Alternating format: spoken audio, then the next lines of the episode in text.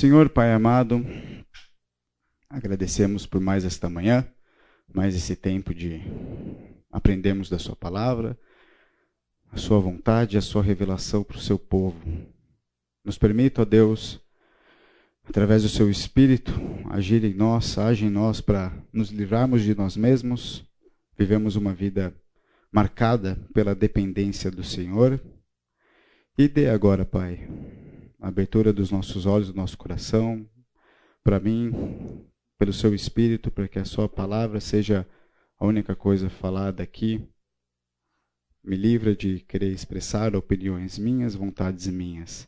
Também o mesmo Espírito, na mesma unidade, para que o entendimento seja único e a gente possa juntos crescer para a honra e para a glória do Seu nome. Em nome de Jesus. Amém. Bem, nós chegamos aqui para. Eu, só uma piadinha. Eu, eu, terminando a oração agora, eu lembrei da Rafaela, Rafa Furacão. Que eu falei, em nome de Jesus, amém, bem corrido, não sei porquê. A Rafa, ela ora junto, você manda, vai, vamos orar, Rafa, vamos. Aí você vai falando, ela vai repetindo. A única coisa que ela fala é no nome de Jesus, amém. Né? Ela já corta para o amém. No nome de Jesus, amém. Ela já termina. Parecia eu terminando aqui. As crianças têm para quem puxar, né? Vamos lá. É, não sei se vocês perceberam, na aula passada eu fiz uma coisa que eu mencionei lá na primeira aula, que a gente iria se aprofundar no texto de Efésios e depois iria tratar de princípios tematicamente separadamente. E isso vai acontecer não necessariamente no, com, numa ordem específica. Eu falei, eu posso ficar duas, três, três aulas e meia, duas aulas e meia falando do texto de, de Efésios, para depois falar dos princípios, mas pela necessidade do tema da, da aula passada, daquilo que o tema levou e eu, até onde a gente chegou, eu tive que falar do tema isoladamente. Então agora eu vou ficar um pouco mais nele para depois voltar em Efésios, para depois tratar de outros axiomas, né, que é o que a gente está falando aqui. Então a aula passada já foi um pouco temática. Só lembrando então, nós estamos vendo aqui se é possível nós sermos reconhecidos como um cristão. E dentro disso, ver esses princípios, esses axiomas que a carta de Efésios traz. E o primeiro axioma que a gente tratou na, na semana passada, quem que lembra? Qual foi o axioma? Na verdade, eu não, eu não cheguei a resumir o axioma. Nós falamos, nós falamos, nós falamos. Eu não fiz um resumo, coloquei ele dentro de uma caixinha e chamei ele disso. Mas do que, que a gente falou basicamente na aula passada? Perfeito. De hábitos. Hábitos escravizadores. Então, eu posso concluir que um cristão muda e analisa seus hábitos, buscando se livrar daquilo que o vicia e o prende. A gente só viu isso na aula passada. Hábitos escravizadores, vício, desejos enganosos, nossa idolatria, orgulho. Foi basicamente esse o tema. Agora, estamos chegando na metade do nosso curso e todas as aulas eu tenho batido nisso daqui. Nosso ponto de partida para esse curso e dentro dessa estrutura. A partir desse ponto de partida, entender como que a gente deve andar em Cristo, que nós temos um chamado para andar de uma forma específica e que daí o texto de Efésios também começa a nos dar essas dicas de como que a gente anda dessa forma, dessas maneiras específicas. E dentro delas foi o que a gente discutiu na aula passada. Uma maneira de um cristão andar é analisando os seus hábitos, sua rotina. Por quê? Porque a primeira coisa que ele faz é, quanto à maneira antiga de viver, deixe de lado a velha natureza. Porque você, na velha natureza, você, eu fiz alguma coisa aqui que eu estou embolado. Agora que ah, vai ficar assim. Porque nós somos levados unicamente na velha natureza, unicamente por desejos enganosos. Eles podem ser até bons na sua raiz, quando a gente vê que tem respaldo bíblico, mas o coração da velha natureza é um coração corrompido, é um coração em pecado, e os desejos de um coração da velha natureza são sempre enganosos, corrompidos, pecaminosos. Sempre. E, por, por, é, e, tanto é isso que Paulo começa a, a exortação dele falando isso. Deixe de lado. Deixe de lado. A maneira antiga de viver, não viva mais assim. Mas Felipe, eu conheço gente que tem boas ações. Essa pessoa, quando conhecer a Cristo, se vier conhecer a Cristo, ela também tem que deixar de lado suas boas ações? Não sei.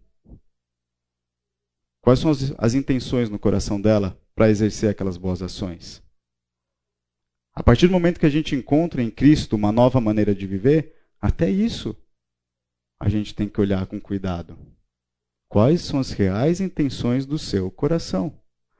Você faz boas ações caridosas para poder se gabar, para poder falar que você é aquilo, XYZ? Ou você faz sem essa expectativa de reconhecimento? Uma pessoa, quando tem essa mudança, ela tem que fazer primeiro essa análise. Olhar todos os nossos hábitos com cuidado. Por isso que eu falei, você quer saber se um hábito, por mais bonzinho que ele pareça ser, ele de fato é um hábito escravizador, corta ele durante duas semanas, durante um tempo aí que esse hábito ocorre. Corta ele, faz esse teste. É escravizador? Não é? Por que, que eu faço tal coisa? E boa parte da aula passada eu fiquei aqui trabalhando em cima desse livro, O Poder do Hábito, do Charles Duhigg. E foi basicamente o tema. E a gente falou ali sobre o ciclo de um, de um hábito vicioso. Alguém lembra desse ciclo? Você está visando uma recompensa lá na frente, você cria um gatilho, você cria uma rotina que te leva para aquela recompensa. E mais para frente a gente começou a, a ver alguns. É, trazer a leitura desse livro com uma perspectiva bíblica, à luz das Escrituras, e a gente chegou aqui nesse texto, nessa, nessa cadeia que Agostinho criou, falando que ele tinha uma vontade pervertida, que se tornava uma paixão, virava um hábito rotineiro, e depois que vira um hábito e se torna rotineiro, chega até o ponto de virar uma necessidade. E muito curioso, quando eu citei aqui Agostinho, até vou pular para o texto aqui dele, é, a, o momento que ele conta isso no livro era o momento que ele estava almejando uma coisa boa. Ele escutou uma história legal, um testemunho interessante, só que ele teve inveja daquilo. Porque no momento que, por mais que a história fosse interessante, teve uma decisão ruim da pessoa que ele escutou a história, e ele começou a ficar com raiva daquilo que ele escutou. E ele falou assim: a violência do hábito pela qual a alma, mesmo contrafeita, é arrastada e presa. Mas merecidamente, porque querendo se deixa escorregar. Eu bati bastante nesse ponto na última aula. Quando nós erramos, quando nós caímos num ciclo vicioso, bem feito. Nós queremos. Todo o hábito, conclusão da aula passada, ele é oriundo de um desejo consciente. Ele inicia conscientemente. E teve uma outra coisa interessante na aula passada que eu não sei porque ninguém fez piada, ninguém chamou minha atenção, mas eu vou me justificar aqui. É porque tem pessoal que vê só pelo vídeo, não sei se alguém chegou a reparar nisso. Mas quando eu falei da, de Agostinho, eu todo tempo eu chamei ele de Santo Agostinho e ninguém reparou nisso. Ou seja, tá todo tá todo mundo com o mesmo problema que eu da raiz católica que a gente tem, né? E eu falei Santo Agostinho para cima. Eu estava escutando a aula, estava lá trabalhando, achei a aula de lado, eu tocando. Aí, Santo Agostinho. Santo Agostinho, parei. Ah, não, errei aqui. E toda hora que eu me referi a Agostinho, eu chamei o, o tal do Agostinho de Santo Agostinho. Beleza, eu não estou errado, você era um irmão nosso em Cristo, era um santo também. Mas é, é porque onde eu leio os livros, ele, ele consta como autor, aqui não dá para ler, mas está escrito Santo Agostinho lá. E eu fiquei com isso na cabeça e lancei Santo Agostinho para baixo, para cima e quase terminei a aula com um sinal da cruz, né? Que pelo visto ninguém ia reparar também, né? Porque foi Santo Agostinho, Santo Agostinho, beleza, bora, Ave Maria e tal. O pessoal foi embora comigo no Santo Agostinho, né? Mas tudo bem, fazer só essa correção aqui. É... Mas eu. É coisa de Felipe, não faz sentido. Com algumas conclusões da última aula para a gente tomar, iniciar a partir daqui. Então, nossos hábitos se iniciam conscientemente, mas podem se tornar automáticos a ponto de virar necessidade, e todos eles buscam objetivos claros. Você sabe onde quer chegar, você sabe qual a recompensa. E você pode olhar isso nas suas mais diversas áreas. A gente citou o exemplo aqui da pessoa que, para dormir, precisava estar bem coberta. Né? Tinha que tá tudo, como é que fala? Coisado assim na cama, quando você pega o negócio ali da coisa e coisa embaixo do troço. Entenderam? Então, então tem um nome para isso, não tem? Quando você, sabe? Toque. Loucura. Envelopagem. Envelopagem, gostei de envelopagem.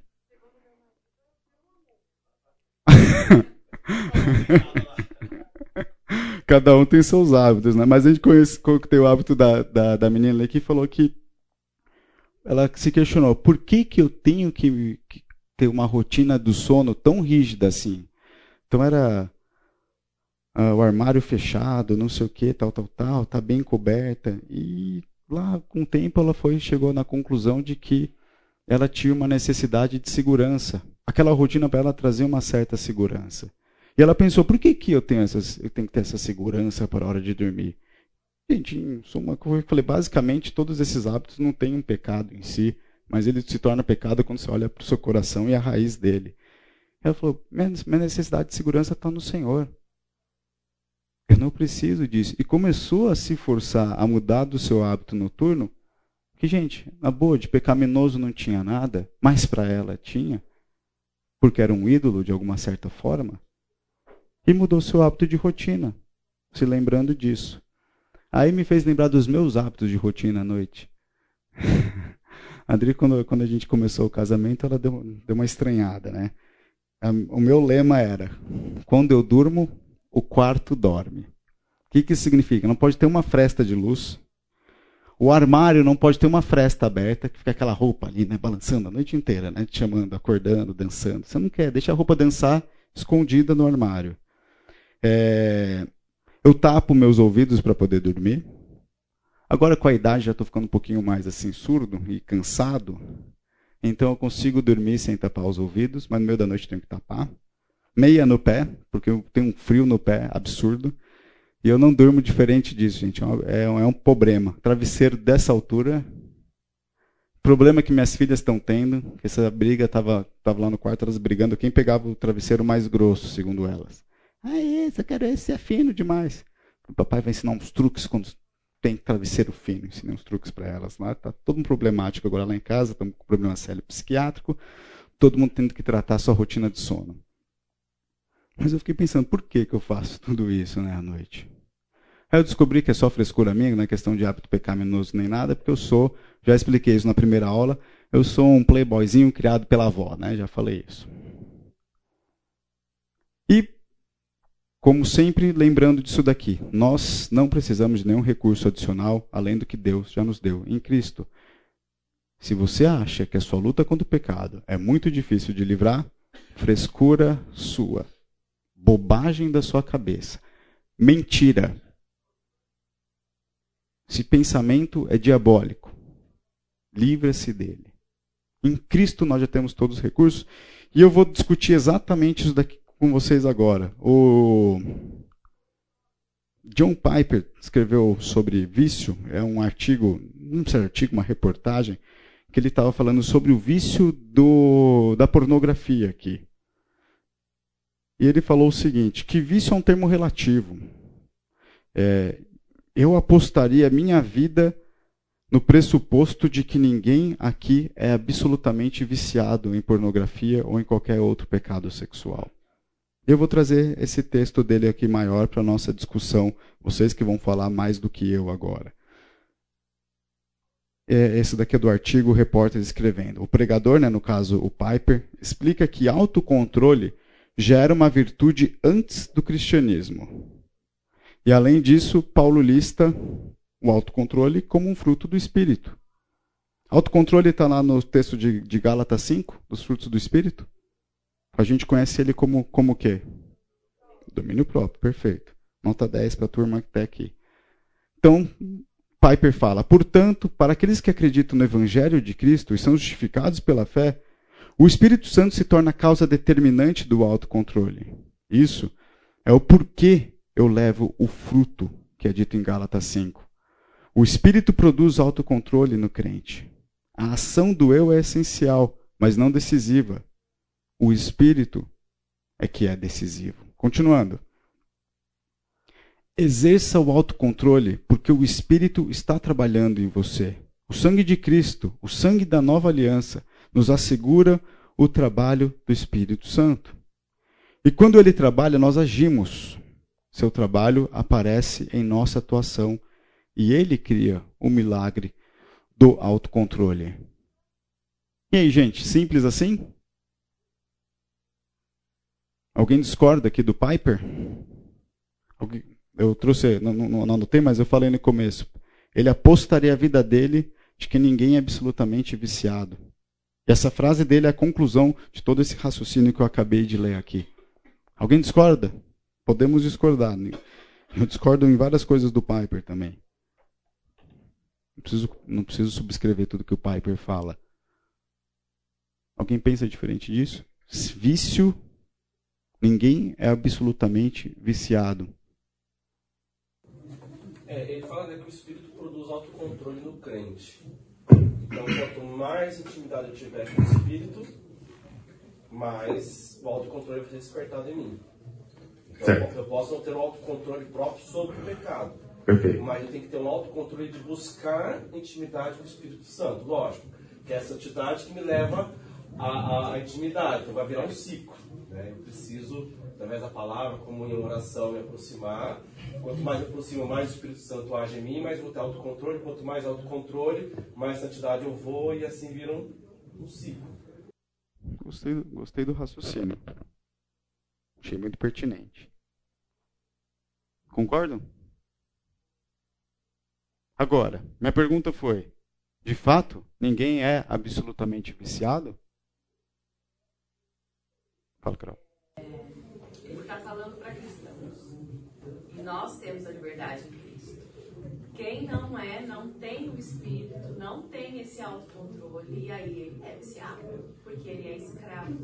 E o vício é isso, é um escravo. Concordam com a Carol? Mas, no, no momento que nós conhecemos a Cristo, a gente carrega a nova natureza. E o vício está lá, se você traz um pecado. Pois não. Essa luta sempre vai existir. E o cristão nunca está livre de estar tá entrando em vício e pecado. Até Paulo dizia, né? Quem, quem nem separado do corpo sujeito essa morte. Acho que nós temos que focar mais em Paulo, né? Como que você sugere isso? Focar mais em Paulo? Em Cristo Jesus, aí termina. Uhum. Mas sempre ele estava sujeito às tentações. Nós nunca vamos estar livres disso. Uhum. Eu acho que a grande questão aqui não é se alguém é absolutamente viciado ou não. E vamos falar de crentes, tá? Quando a gente está falando de pessoas não cristãs, isso daqui se torna quase que uma obviedade. O não crente está sujeito a qualquer coisa. Mas vamos pensar num crente. Um crente pode falar, eu sou viciado em algo? Pode. Porque ele carrega isso da velha natureza. E ele vai ter que exatamente lutar contra isso. No entanto, o que o crente não pode fazer é se apegar ao vício e jogar tudo na conta do vício. Nós vivemos em uma sociedade hoje que joga facilmente as suas responsabilidades em contas alheias. É mais fácil. E nós vamos agora discutir um pouco disso daqui. É muito mais fácil a gente jogar as coisas em no ambiente, na cultura, na, num vício, qual que é a sua determinação para poder fugir desse vício? Quando você coloca esse vício diante do Senhor para poder fugir dele, né? Vou colocar determinação embaixo desse espectro espiritual que é o que a gente está tratando aqui. Fala bem. Mas também tem uma diferença entre aquilo que o mundo coloca como vício e aquilo que a gente considera vício. Porque, Pode ser. Porque o mundo, ele vê o vício como é, essa substância que faz de uma forma que você não tem como sair dela. Perfeito. E pra gente não. Pra vício é tudo aquilo que me controla. Então, por exemplo, no meu caso, chegou um ponto que eu tive que perceber que algumas comidas, a comida em si, estava me controlando. E, e foi nesse momento né?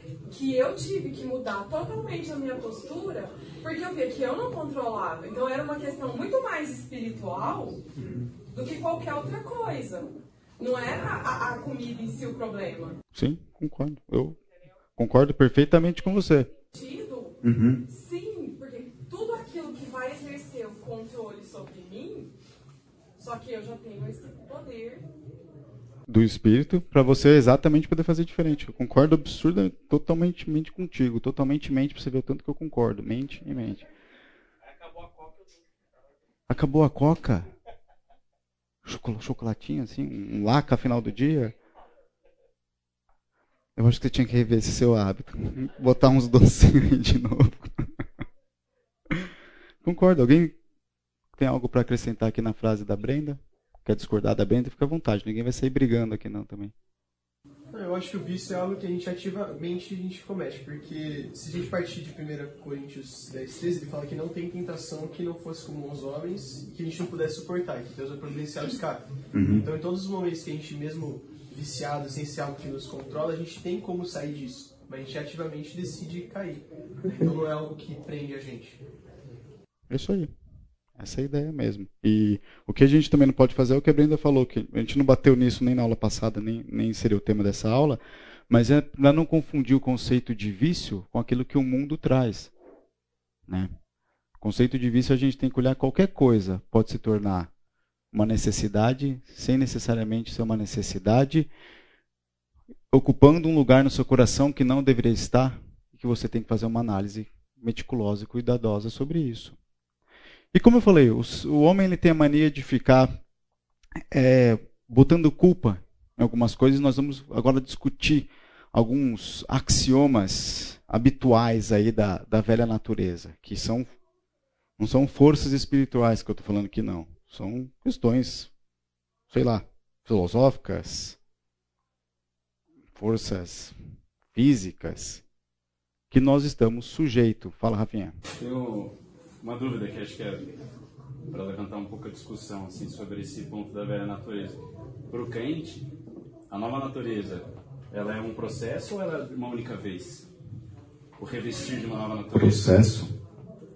Lá em Efésios 4, 20, hum. você entende que é um processo ou o revestir de uma nova natureza é, é, um, é um ato tá. único? Eu acho que tem duas, duas partes importantes aí. É, se a gente está falando de hábito, a gente está falando de processo. Se a gente está falando de costumes, nós estamos falando de processo. É, um amigo meu se converteu e tinha mania de falar palavrão.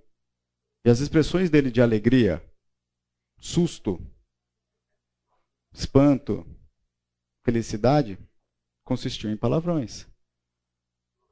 Era automático. Não necessariamente ele estava fazendo aquilo com um pensamento é, maldoso por trás. Era uma expressão, saía. Só que na nova natureza em Cristo ele estava entendendo que esse linguajar torpe não cabe. Mas ele tinha que segurar aquilo. Fala, Camila. É, eu, uma coisa que me ajudou a distinguir bastante isso é a questão posicional e experimental. Quando Paulo fala em Coríntios que ele está se dirigindo a santos, que posicionalmente estão em Cristo, estão selados, têm toda essa nova natureza, tudo disponível para eles, coisa que o descrente não tinha. Porém, eles estavam experimentalmente, ou seja, o dia a dia deles, eles estavam vivendo não de forma condizente essa, essa posição que eles tinham. Por, por isso é que eu acho que Piper, na minha opinião, é um deles, não crê que é possível que um cristão genuíno não viva uma vida experimental é, condizente com a posição que eles têm em Cristo. E eu acho que é totalmente possível. Um cristão viver de forma tão carnal, que é como Paulo se dirige a eles em Coríntios, que você não sabe distinguir pelos frutos da vida dele se ele é um cristão ou não. Só Deus poderá distinguir isso. Então, posicionalmente, a gente tem agora uma liberdade disponível. Mas tanto que até em Gálatas, lá no capítulo 5, ele fala, é um mandamento andar de forma condizente. Porque se ele não precisasse mandar, seria a minha resposta robótica de agir a forma é, que eu me encontro diante de né, em Cristo. Eu vou passar a aula para você. Mas é isso mesmo, Camila. É... Por mais que nós estamos numa condição espiritual, e o próximo axioma, vou falar de outros dois axiomas, mas um próximo axioma que eu vou falar vai ser da nossa, dessa, exatamente dessa nossa condição espiritual, como isso afeta a gente aqui. Nossa condição é espiritual, nós estamos assentados junto com Cristo nas regiões celestiais, temos todas as bênçãos celestiais, igual a gente já viu aqui em Efésios, beleza? Tudo certo. O que, que a gente faz com isso? É a proposta desse curso. Tomar vergonha na cara, se revestir, deixar de lado a velha natureza, se vestir da nova natureza e buscar andar conforme Cristo nos ensina. Correr atrás. Como eu falei, criar vergonha na cara se desfazer seu, dos seus hábitos. Não ficar botando culpa, saindo que você já sabe que a culpa é sua e que Cristo já te permitiu se livrar dessa culpa. Fala, Adri. Que andar é um processo contínuo. Andar no Espírito, viver. Então, realmente, então, esse processo de é, despojar e renovar e revestir é um processo contínuo à medida que nós vamos nos enchendo do Espírito. É o que a Camila Rafinha, respondendo sua pergunta objetivamente de fato nós já vivemos numa nova condição a partir do momento que a gente conhece Cristo. Uma condição espiritual. Só que aqui, nessa esfera terrena, tem um caminhar. Tem uma batalha a, a ser tomada, tem que tomar a sua cruz e tem que lutar. É a carne guerreando contra o espírito toda hora, continuamente, todo dia. E por isso que é, é, eu não sei com que conversei, conversei com uma pessoa na semana passada aqui falando, é possível esse cara ser um cristão e ser. E falou um pecado da pessoa lá. E ser isso? É. É possível, porque para a gente ter a vida eterna em Deus, o que, que basta? Basta crer. E Paulo fala com uma igreja, igreja carnal em Coríntio. Igual a Camila bem falou. Igreja carnal. Se a igreja é corpo de Cristo. Fala, Luiz. Eu tento sempre fazer um, um, um destaque, uma separação, para ficar bem distinta, a questão da salvação e santificação. Né?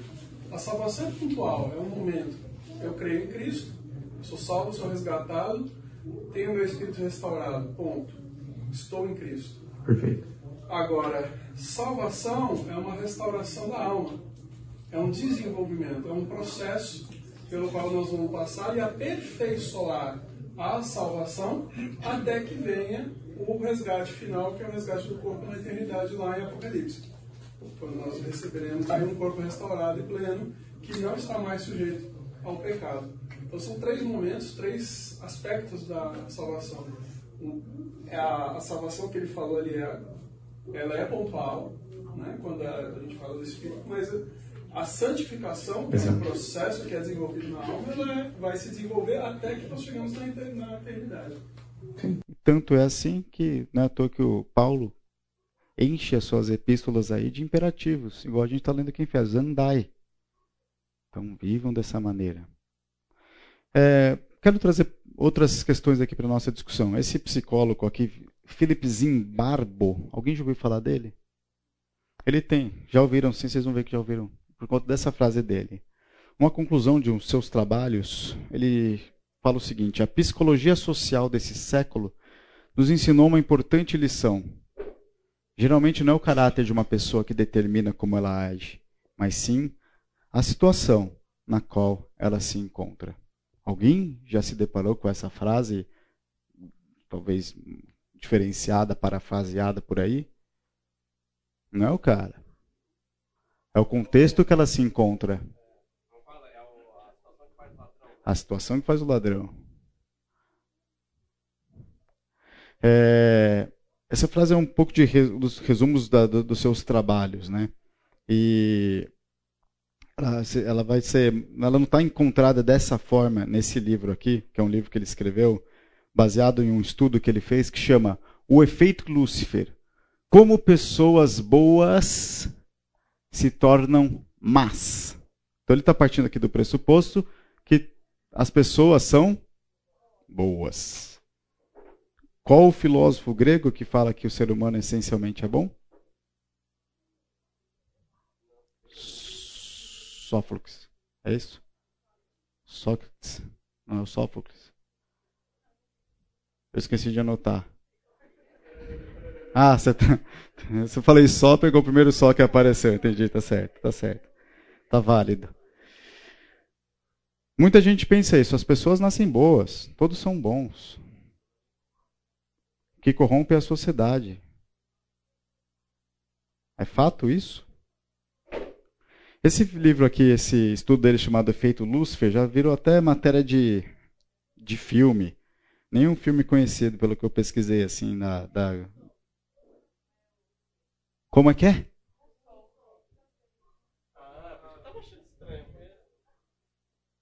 Alguém pesquisa um filósofo grego que falou isso que tem. É Rousseau?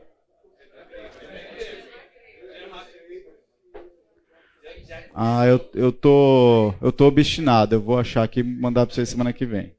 Tô obstinado. Mas beleza, vocês estão falando, não vou ficar discutindo não. Mas conheça o meu coração. Estou obstinado e vou mostrar que não não é nele, não é nele dessa frase de Rousseau que eu estou pensando. Então devo estar fazendo algum tipo de confusão que vocês já viram que é bem possível, né? Eu faço toda a aula. E esse livro aqui do efeito Lúcifer, eu vou ler o, o que o Amazon aquele resuminho que o, a descrição do livro que o Amazon coloca. Conhecido como o mentor de um famoso experimento Stanford, o autor conta pela primeira vez a história completa dessa pesquisa, na qual um grupo de estudantes universitários voluntários foram divididos aleatoriamente em guardas e prisioneiros num ambiente de prisão simulado. Após uma semana, os estudantes transformaram-se em guardas violentos e sádicos, ou em prisioneiros emocionalmente abalados. Ao investigar as causas psicológicas por trás desta, dessa metamorfose tão assustadora, o autor nos permite entender melhor a variedade de fenômenos terríveis que vão desde atos de prevaricação corporativa e genocídios organizados, até como honrados soldados americanos passaram a abusar e torturar detentos iraquianos em Abu Gharaib. Uma pesquisa rica e surpreendente sobre o modo como o lado obscuro das pessoas pode emergir a partir de determinadas circunstâncias sociais. O que, que ele está falando aqui nesse estudo? Que prisioneiro é vítima e que guarda é malvado. Por que, que ele chega nessa conclusão? Porque quando ele separou esses grupos voluntários, ele não deu regra. Ele pegou quem que precisa de 20 voluntários para um experimento de uma semana aqui, assim, uma simulação X obviamente pagou uma grana para o pessoal participar disso também, né? E, obviamente não, eu sei porque eu corri atrás de ver esse negócio. Aí ele separou os grupos, vocês vão ser os guardas, vocês vão ser os prisioneiros, vão ficar uma semana aqui. E não determinou nenhuma regra. Ele conta nesse estudo dele que as pessoas simplesmente estavam na posição de guarda, assimilaram aquela autoridade e passaram a ser pessoas repugnantes. Isso de fato aconteceu. Ninguém deu regra. Você tem um poder que você quer e essas pessoas estão subordinadas a você. O pessoal tomou essa atitude. Agora, pessoas boas tomaram essa atitude? Se eu te dou um poder hoje, você, como um cristão, falo, tá aqui, você tem um poder, essa pessoa vai ser um súdito seu. Você vai fazer ela passar por certas privações e, sei lá, torturas? Talvez você queira. A gente às vezes quer isso como pai, né? A gente às vezes tem vontade de torturar os nossos filhos. Mas Deus não permite, né? A gente segura, né? Pega um pouco mais leve, respira fundo. Torturar nosso colega de trabalho, o pastor. Eu estava pensando uma coisa para a festa caipira aqui. Para a festa caipira, Vou fazer uma barraquinha nova. Tem, tinha aquele que é o Malha Judas, vou fazer o Malha Pastor. Você vai lá, escolhe um pastor. Você tem dois minutos para malhar o pastor. Era confidencial, né? É. O alemão está falando aqui que essa ideia era confidencial. Eu não ia falar quem foi que teve a ideia. Mas eu vou deixar com vocês a conclusão de quem teve essa ideia. Eu não ia falar quem estava na reunião, que teve reunião, eu falei que eu tive uma ideia, até arredondei a bola aqui para ele. Mas já fico aí de quem que é a ideia do malha pastor da festa caipira. A gente tem. Quantas vezes vocês não já se depararam na, na mente de vocês com discussões homéricas com pessoas? Com aquele roteiro fechadinho, nossa, eu vou falar isso, ela vai responder isso, eu vou falar isso e vou ganhar isso. Aí chega lá, a pessoa não lê o roteiro, né? A pessoa não lê o roteiro, acaba com tudo que você pensou. Está nos seus desejos pecaminosos. Que mané sociedade que corrompe agora. A sociedade pode moldar o indivíduo de alguma forma? Lógico que pode. Cada um vive em culturas e circunstâncias diferentes. A gente depara isso, não precisa mudar de país para citar esse exemplo. A gente vive isso quando a gente casa. Culturas diferentes dentro agora do, do mesmo teto, tendo que se almudar a seus hábitos e tudo mais. De novo, a base disso daqui, onde está o seu coração? E o erro desse estudo? O pressuposto de que as pessoas são boas. E a gente sabe que não, que não é o caso. E quem que é esse filósofo grego aqui? Vai lá, pessoal aí, vai falar que é Rousseau agora.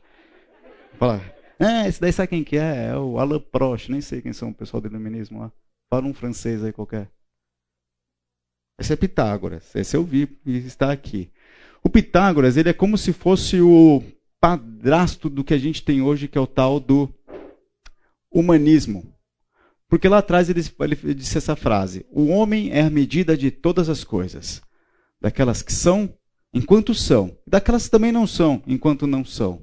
O homem é o centro. A ideia dele expressa e determina o valor e a compreensão tanto de coisas existentes e não existentes, mas o homem é o centro de tudo. Por que, que isso é tão influente na nossa sociedade hoje? Dizem que a nossa é, cultura ocidental, bem como a gente conhece, ela tem três pilares. Quais que são? O direito romano. Estou errado, Hidalgo? Não sei, não, não sei. Passou, pulou, pulou essa matéria na escola.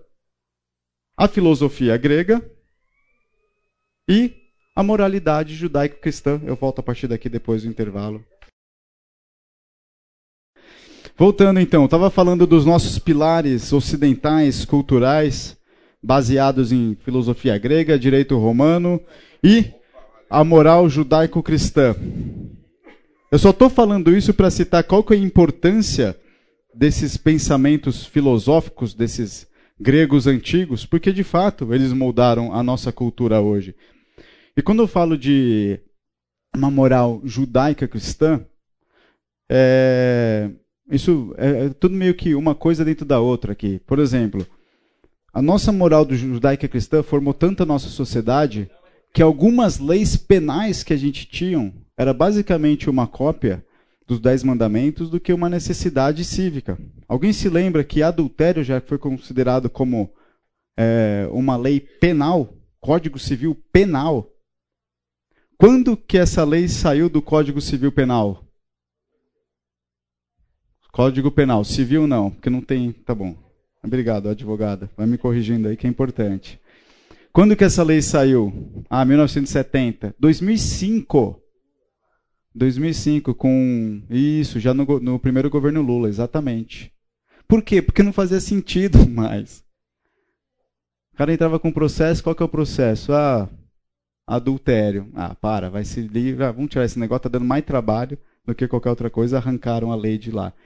Então. O Brasil já está tá mudando de, de, de monogâmico para poligâmico, né? Está mudando na lei? Não estou sabendo disso, não. Olha lá. Eu, hein? Loucura, velho. Mas, mas, enfim, então você vai falar, não tem influência esses pensamentos é, filosóficos gregos. Tem sim. Da mesma forma que a moral judaica cristã também tem, por mais que a gente não observe, elas, elas têm. E esse pensamento aqui de Pitágoras levou ao que a gente chama hoje de humanismo o homem no centro, o homem é importante. E esse pensamento ele molda os mais diversos, as mais diversas ideologias contemporâneas que a gente tem hoje aqui. Eu vou pular alguns tiozinhos aqui. Alguém conhece esse cara aqui? Jordan Peterson. Esse cara é o quê? Ele é um psicólogo? Psicólogo? E é um cara totalmente progressista, alinhado aos ideais de esquerda, Marx. É? Não, esse cara é um cara extremamente conservador, né? E advoga muito nisso, principalmente contra ideais progressistas. Só que quando Peterson analisa os ideais progressistas, ele chega a argumentar o seguinte, que a nossa sociedade contemporânea, por conta dessas, dessas ondas progressistas está ficando cada vez mais dividido em tribos, grupos identitários, onde as pessoas se agrupam com base em algumas características compartilhadas. Até aqui a gente vê isso acontecendo, beleza? Não discuto com Peterson. Peterson acredita que essa, div essa divisão tribal é problemática, porque enfatiza as diferenças entre os grupos em detrimento da busca de valores e objetivos comuns. Hum. No seu trabalho, seus trabalhos, né, Peterson promove a ideia de que. Eu, gente, isso daqui eu tentando resumir o que eu li. Então deve estar uma porcaria que eu estou falando, vocês me corrigem.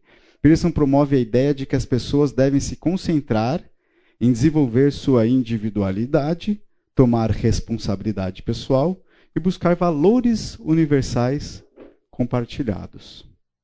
Qual que é o erro do Peterson aqui? Nós temos que tomar responsabilidade pessoal dos nossos atos?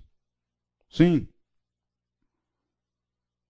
Buscar valores universais. Que raio de valores universais um ateu, que ele é um ateu, tá? Ele fala que acredita em Deus, mas ele não é cristão, ele não é cristão. Ele entende a importância de Deus e tudo mais, mas ele não é um cristão. Posso, se alguém quiser, posso mandar um vídeo ele falando exatamente sobre isso. Ele tem uma, uma guerra dentro dele, que ele defende valores universais tão importantes, mas que diferem ali da religiosidade dele. Mas ele não é cristão. Então, por isso que eu estou falando que ele é um ateu. O que, que um ateu entende de valores universais? Sendo que na nossa sociedade ocidental, valores universais estão baseados na moral judaico-cristã. Por isso que a gente, às vezes, com essas influências que vêm de fora, a gente confunde tanto as coisas. Porque às vezes o pessoal pega aquilo que é nosso e deturpa ou quer aplicar, mas sem ter a essência que está em Cristo. Porque quando a gente volta para esse estar em Cristo, eu volto na minha segunda aula. Nenhum momento eu tenho importância nisso. Não fui merecidamente agraciado porque eu sou bom ou porque eu merecia. Deus não escolheu você em detrimento de outro. Toda a obra de Deus, a escolha de Deus, a predestinação de Deus, eu falei na segunda aula, não vou entrar nesse tema aqui, mas só para reforçar, está baseada nele, para a finalidade da obra dele, para que nós possamos ter uma vida em comunidade, em igreja, porque a igreja é simplesmente a plenitude de Cristo, é o corpo de Cristo. Nunca nós fomos tão importantes. Deus não poderia, já, já, já, já leva para você, Deus não poderia conviver com o pecado, deixar o pecado reinar. E só tinha uma solução: Cristo. Derramamento de sangue de Cristo. E a partir daí, o mundo foi agraciado com isso, porque Deus amou o mundo. E você e eu fazemos parte desse mundo, mas Deus amou o mundo. Fala, Adri. Por outro lado, você vê essa busca por, por esses valores cristãos, porque muita da nossa criação se é imagem e semelhança do próprio Deus. Então, um DNA criação, então dentro da nossa cosmovisão, as criaturas, elas têm ali uma marca, mas elas foram se inspirando, daí Romanos 1, né? E Deus o entregou à depravação por conta do pecado. Mas é confuso para a humanidade que busca valores e virtudes, assim, tá dentro da gente, né? Mas, mas o, o, meu ponto aqui, até eu concordo, é olhar essas, essas influências e colocá-las também no devido lugar, sabendo que elas existem, sabendo que elas podem te arrastar, mas colocá-las no devido lugar. Por exemplo, eu citei aqui Jordan Peterson, vamos para o outro lado da moeda. Quem que é esse brother aqui? Quem que é o fera? Talvez vocês não conheçam ele de cara. Alguém já ouviu falar em Antonio Granti? Sì. Sì, todo mundo italiano. Falei italiano, vocês têm que repetir italiano. Sì, sì, ragazzo. Antônio Granti ele escreveu um livro quando ele estava preso é, pelo regime fascista da Itália que chamava Bruno. Tá pronto? Quaderni del carcere. Quase, carcere. Quase. É, o Bruno está aceitando pra, só, só para não ter que só para não ter que me desmerecer agora, né? Porque a, a, a, tentativa foi tão boa, né, cara? Até parece, né? E ele propõe o seguinte: o, o Grant ele é um discípulo de Marx E ele propõe o seguinte nesses cadernos do cárcere dele. Tá melhor assim, né? Cadernos do cárcere tá mais adequado, tá bom. Vai fazer mal para seus ouvidos eu falar italiano de novo, então vou parar. Ele discute extensivamente a importância da cultura, da educação e da mídia na formação de uma hegemonia política e intelectual. Ele enfatiza a necessidade de criar uma nova cultura política e intelectual como parte de uma luta pela justiça social. Não é bonito? Justiça social. Não é bonito? Você querer fazer algo que é justo para todos.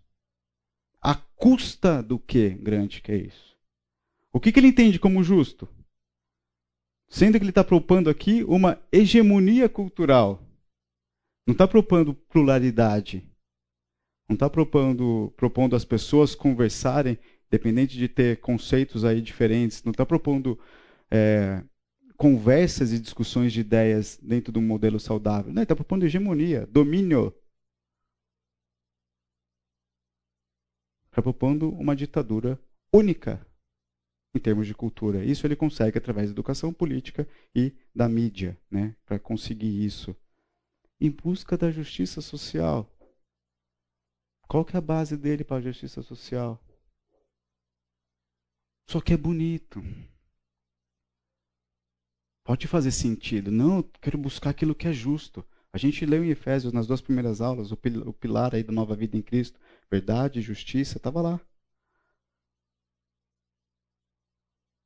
O que é justiça social para quem não está enraizado em Cristo? Sei lá e não quero nem saber.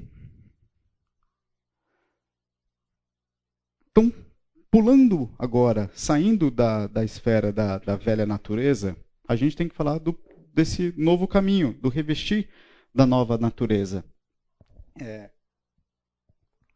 Por que, que eu falei desses pontos, dessas ideologias aqui antes? Porque eu falei, isso acontece, isso está inserido, nós temos essas influências, só que elas também têm que ser colocadas no devido lugar e analisadas da maneira correta. Tá bom? E elas nunca vão expressar inteiramente aquilo que Cristo espera e quer de nós, ok? Então, cuidado com as suas paixões que guerreiam dentro da alma de vocês, beleza? A nova roupagem, a nova natureza, ela se encontra também no texto de Efésios. Óbvio, tudo estou fazendo com base em Efésios. Alguém quer chutar para mim qual que seria essa nova roupa do crente, do cristão? Como que ele se veste? Saia, cabelo preso, Chuta, alguém chuta. Qual que é a roupa do crente? Com base em Efésios, qual é a roupa do cristão? Efésios 6, 11 a 19, vamos abrir o texto.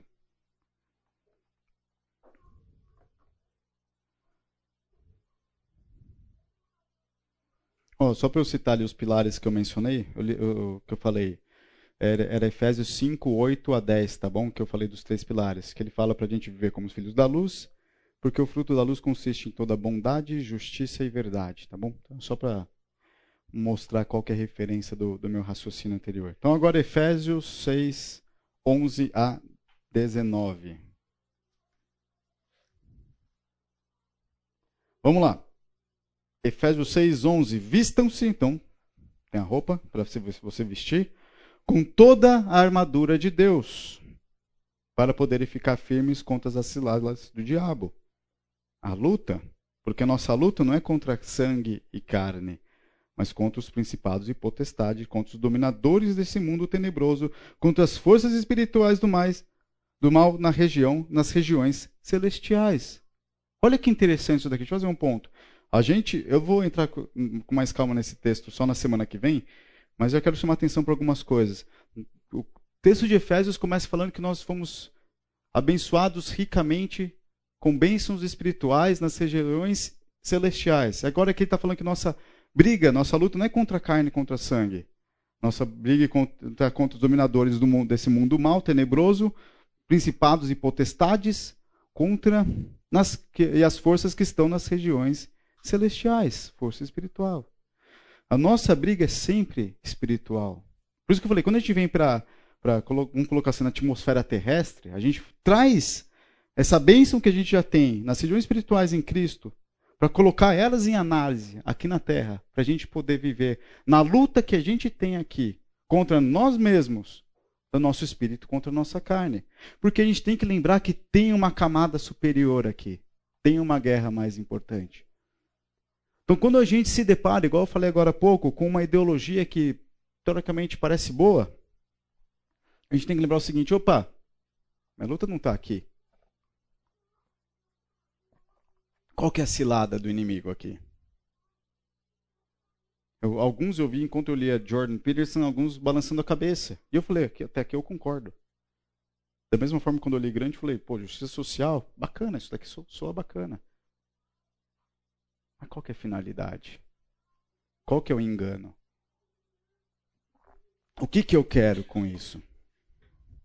Então vamos seguir aqui. Então nós vamos nos vestir, porque a gente tem uma guerra espiritual sendo travada. Por isso, peguem toda a armadura, que é a nossa roupa, para que vocês possam resistir no dia mal, depois de terem vencido tudo, permanecerem inabaláveis. Fiquem firmes, sigindo-se com a verdade e vestindo a coraça da justiça.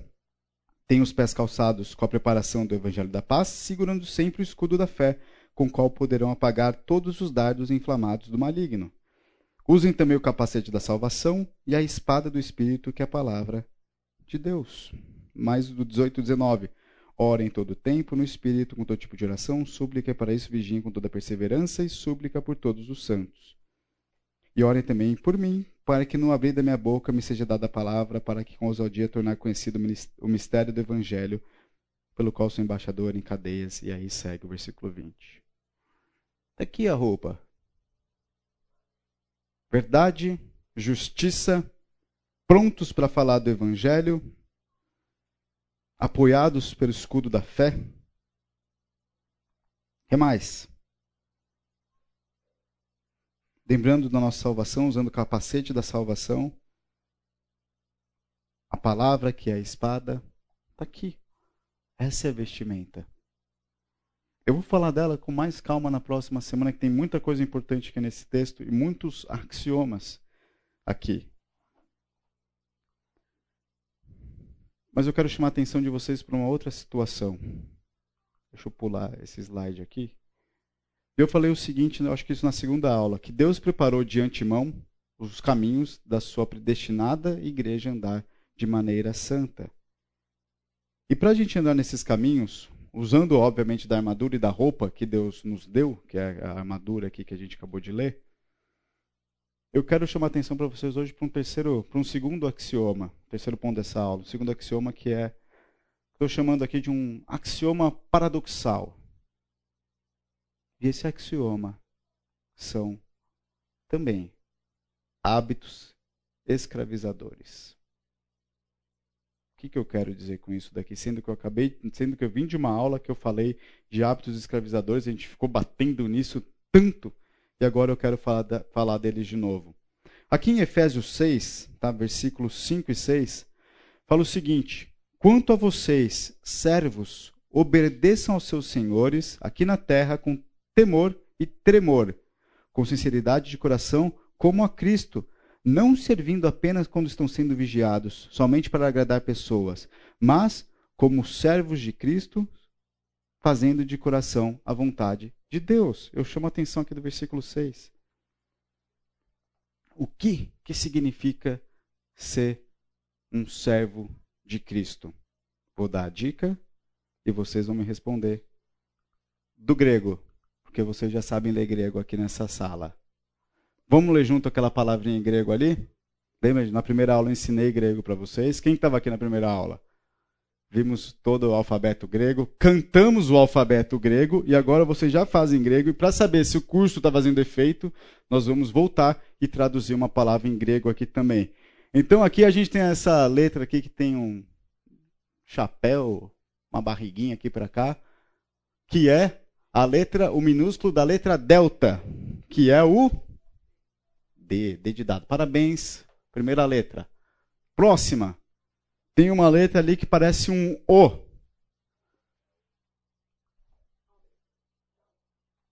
Não é o O grande, é o O pequeno.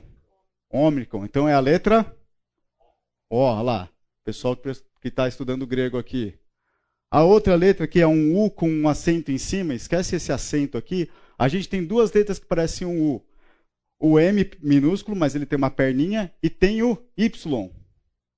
Aqui ele tem som de U também. Então a gente tem aqui um U. Beleza? Que eu já dei, já dei a dica. Depois, aquela ali é o lambda. Alguém lembra que som que tem o lambda? L, perfeito. De novo, a gente volta com ômicron. E para finalizar, a gente tem aquele C cedilha ali, que é o minúsculo D. Sigma, que é o S. O que, que é um servo? Alguém já viu essa palavra? Onde você já viu essa palavra?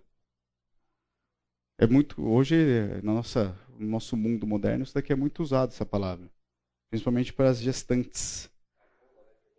A doula. Olha aqui o chat. Como é que chama? OpenAI, chat GPT, fala sobre o que é uma doula. Falei, poxa, essa palavra me lembra doula. Será que a palavra doula vem do grego? Aqui, na verdade, o O e o U tem som de U, então fica doulos, tá bom? Vem aqui dessa raiz. E o chat GPT falou que sim. Doula é uma profissional de apoio, parto, suporte físico, emocional, informativo, mulheres e famílias, processo de gestação, pós-parto. O termo doula vem do grego e significa mulher que serve. Só que tem um elemento aqui nesse do do loss que eu quero chamar a atenção de vocês. Esse autor de J.J. Pilch, ele fala o seguinte: Ser escravo de alguém significa ser propriedade de alguém. Uma pessoa obrigada a obedecer à vontade do dono, sem hesitar, sem discutir. Que horas que eu falei escravo aqui? Que horas que eu falei escravo? Eu falei servos. Falei que dola é uma serva. Que horas que eu falei escrava? Minha pergunta é: doulos é servo ou é escravo? Por que, que eu estou falando de escravo? Por que, que eu estou falando de hábitos, escravizadores? Vamos abrir alguns textos e vocês vão me responder isso. Romanos 1:1. Alguém vai abrir? Gálatas 1:10. Outro coleguinha. Colossenses 4:12. Tá bom, vai. Tem outros aqui, mas tá bom esses três. Romanos 1:1. O que que fala? Paulo, servo de Jesus Cristo, chamado para apóstolo, separado para o evangelho de Deus. Qual que é o outro? Colossenses, não, Gálatas 1:10, desculpa. Por acaso eu procuro agora o favor das pessoas ou o favor de Deus? Ou procuro agradar pessoas? Se ainda estivesse procurando agradar pessoas, eu não seria servo de Cristo. Próximo. Colossenses 4:12.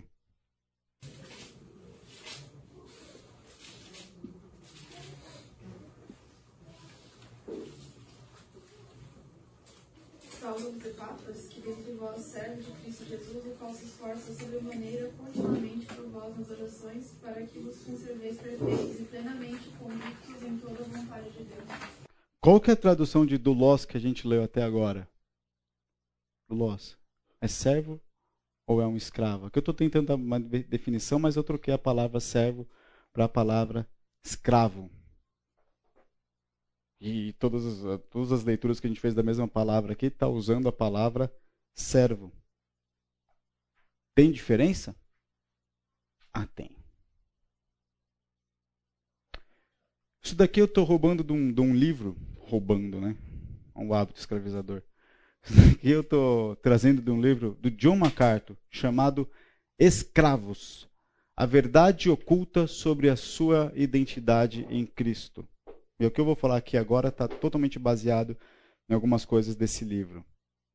E o MacArthur fala o seguinte no livro: O Evangelho não é simplesmente um convite para que alguém se torne um sócio de Cristo, mas sim um mandado para que seja seu escravo. MacArthur vai argumentar aqui nesse livro é, o seguinte: que nós traduzirmos do los como servo, a gente perde o importante aspecto da nossa identidade em Cristo, daquilo que a gente se torna a partir do momento que a gente conhece Cristo. Ele vai usar dicionário, léxico, semântica, é, textos ali é, da, da, da, igreja primitiva, ali, dos pais da igreja, escrevendo e coisa e tal, falando da importância do uso da palavra escravo e não da palavra servo. E daí ele explica como que na tradução, até mesmo da versão mais antiga ali que tem hoje da King James, eles chegaram em servos e não escravo, por conta do contexto social da época. Era a, a, a, escravidão daquele contexto não tinha nada a ver com. Tinha muitas coisas similares, porque escravo é escravo, não importa como. Muito a ver com o contexto de escravo no, no Império Romano mas a maneira opressora, o público era quem se destinava à escravidão, quando foi feita a, tradução era, era muito específico, diferente daquele contexto, que o pessoal usou, achou melhor dar uma amenizada, uma suavizada e chamar escravo de servo. E, na verdade, o escravo, né, é, ele era sempre comprado, por mais que houvesse uma diferenciação de valores, era sempre bem abaixo daquilo que o escravo prestaria ao seu senhor o preço que Cristo pagou por nós. Sim, essa é a analogia que ele, uma das analogias que ele faz. Nós somos, assim como um escravo, tanto no Império Romano quanto nos contextos mais recentes, aqui até mesmo de Brasil, ele é comprado. Ele não tem uma escolha, assim, digamos, para qual senhor ele quer servir. E esse cara fala: ser escravo de alguém significa ser propriedade de alguém. Uma pessoa obrigada a obedecer à vontade do dono sem hesitar nem discutir. E a gente vê várias passagens bíblicas, eu, eu, eu pulei algumas, mas basicamente Paulo se apresentando em Filipenses, Tiago se apresentando em Tiago, Paulo também se apresentando em Tito, Pedro se apresentando na, na sua segunda carta, Judas na sua carta, João em Apocalipse. Todos eles se apresentam como escravos de Cristo. Escravo é muito mais sério do que um servo. Em quando a gente é na nova natureza, a gente sai da escravidão do pecado para nos tornarmos escravos de Cristo. Nossa, Felipe, que pesado, escravo de Cristo, não gostei. Então você escolhe, se você é escravo do pecado ou você é escravo de Cristo. A nossa liberdade consiste numa escravidão. Uma escravidão que nos dá liberdade. Que liberdade espiritual? bênçãos nas regiões espirituais. Somos agora submisso a Cristo. Então, por isso que eu proponho esse segundo axioma aqui. Um cristão, ele é um escravo. Somos comprados por alto preço. Tem falado, em Cristo nós já temos todos os recursos para vivermos longe do pecado. Como que está o seu coração de escravo, obedecendo esse seu Senhor? Quando a gente entende e quando a gente analisa a nossa vida como escravo de Cristo, eu acho que a gente começa a dar um peso maior para os nossos hábitos, para o nosso pecado, para as nossas escolhas, para o nosso dia a dia. Nós somos parte de um corpo, de um Deus, membros de uma família. E eu estou sujeito a isso. Se você quiser continuar vivendo achando que está tudo bem, lembre-se, você vai prestar conta uma hora. Como escravo. Você cumpriu o seu papel de escravo? O 1 Coríntios, 1 Coríntios 7, 1 Coríntios 7, versículo 22, pelo menos nessa minha versão, por mais que ele 99% das vezes traduz a palavra como servo, aqui ele como, traduziu como escravo. Ele fala o seguinte, 1 Coríntios 7, 22. Pois quem foi chamado no Senhor, eu anotei aqui que eu estou abrindo a Bíblia. Pois quem foi chamado no Senhor, sendo escravo, é liberto e pertence ao Senhor. Do mesmo modo, quem foi chamado, sendo livre, é escravo de Cristo. Aqui só está fazendo uma, uma, conclusão. Um cara que era, que era um escravo ali naquela cultura e conheceu a Cristo, ele é liberto. Porque ele pertence ao Senhor. Mas se você era um homem livre, você é escravo. Porque você pertence ao Senhor. Por isso que eu falei que era um axioma paradoxal. Nós deixamos de ser escravos para nos tornar escravos. Mais uma vez, o, uma, não é uma carta, é, é uma carta mesmo. Ele cita no livro dele: Nossa escravidão em Cristo tem consequências radicais sobre o nosso modo de pensar, de viver. É o que a gente falou aqui até agora.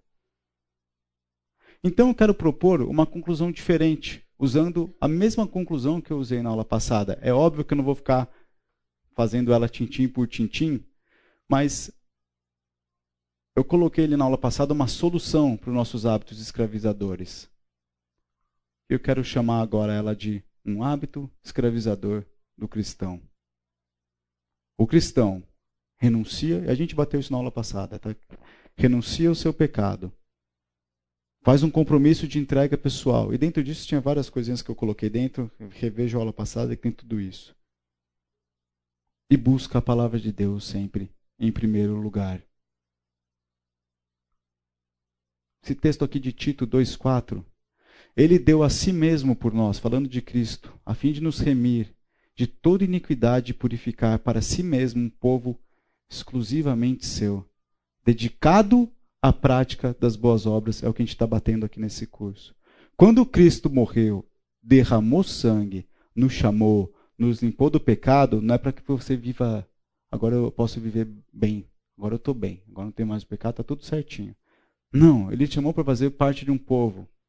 Lembra que nós somos propriedades exclusivas? Nós somos de Deus agora. Nós temos que viver essas boas obras. Porque nós pertencemos a um Senhor, nós somos escravos desse Senhor. Quando a gente olhar essas boas obras e nossa obediência a Deus, lembre-se disso. Nós somos escravos do Senhor. Você tem vivido como um escravo? Ou você tem dado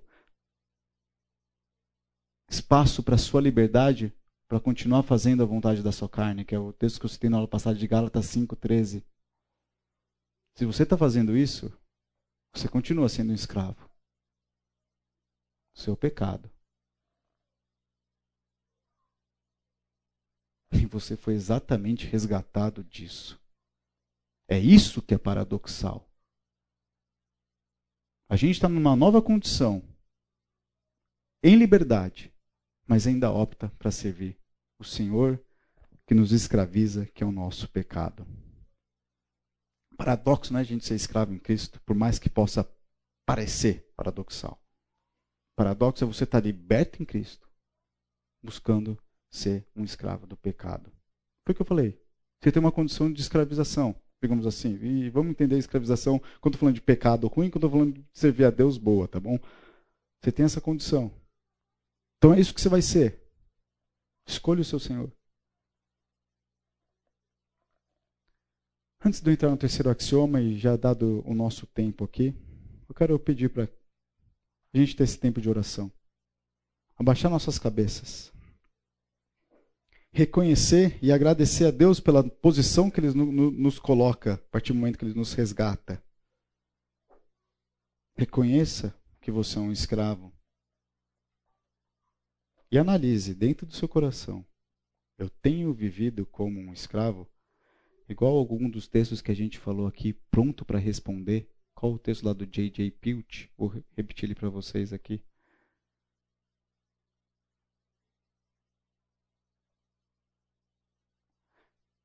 Eu estou pronto para obedecer à vontade do meu dono sem hesitar, sem discutir, sem mais, sem menos, sem mais é que.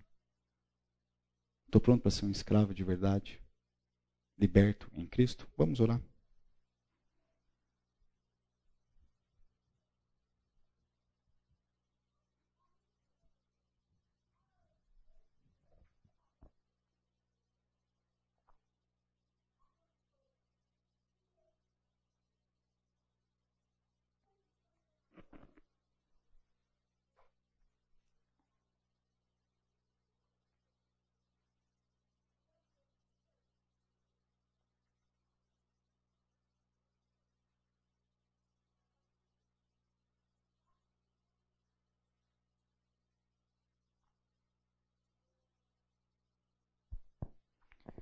Senhor Deus, que maravilhoso é podemos nos tornar Sua propriedade. Obrigado pelo privilégio de nos fazer parte da Sua família, membros do corpo de Cristo. Obrigado por nos fazer seu. Obrigado pela liberdade e pela salvação, pelo sangue que nos limpou e nos livrou do pecado. Obrigado porque nós não estamos mais presos nisso. E nos ajude, ó Deus, porque somos limitados a caminhar pelo Seu Espírito, reconhecendo que somos do Senhor e que vivemos para Ti. E como um bom escravo, nos permita, ó Deus, te obedecer, cumprir a Sua vontade, viver para a Tua honra e glória. Reconhecemos nossas limitações e também, ó Deus, que somos culpados por elas. Cada uma delas, cada um dos pecados que nos tem afastado do Senhor. Nos ajude, ó Deus, a honrar seu nome, conforme o preço que foi pago por nós, teu Filho na cruz. Nossa oração, em nome de Jesus. Amém.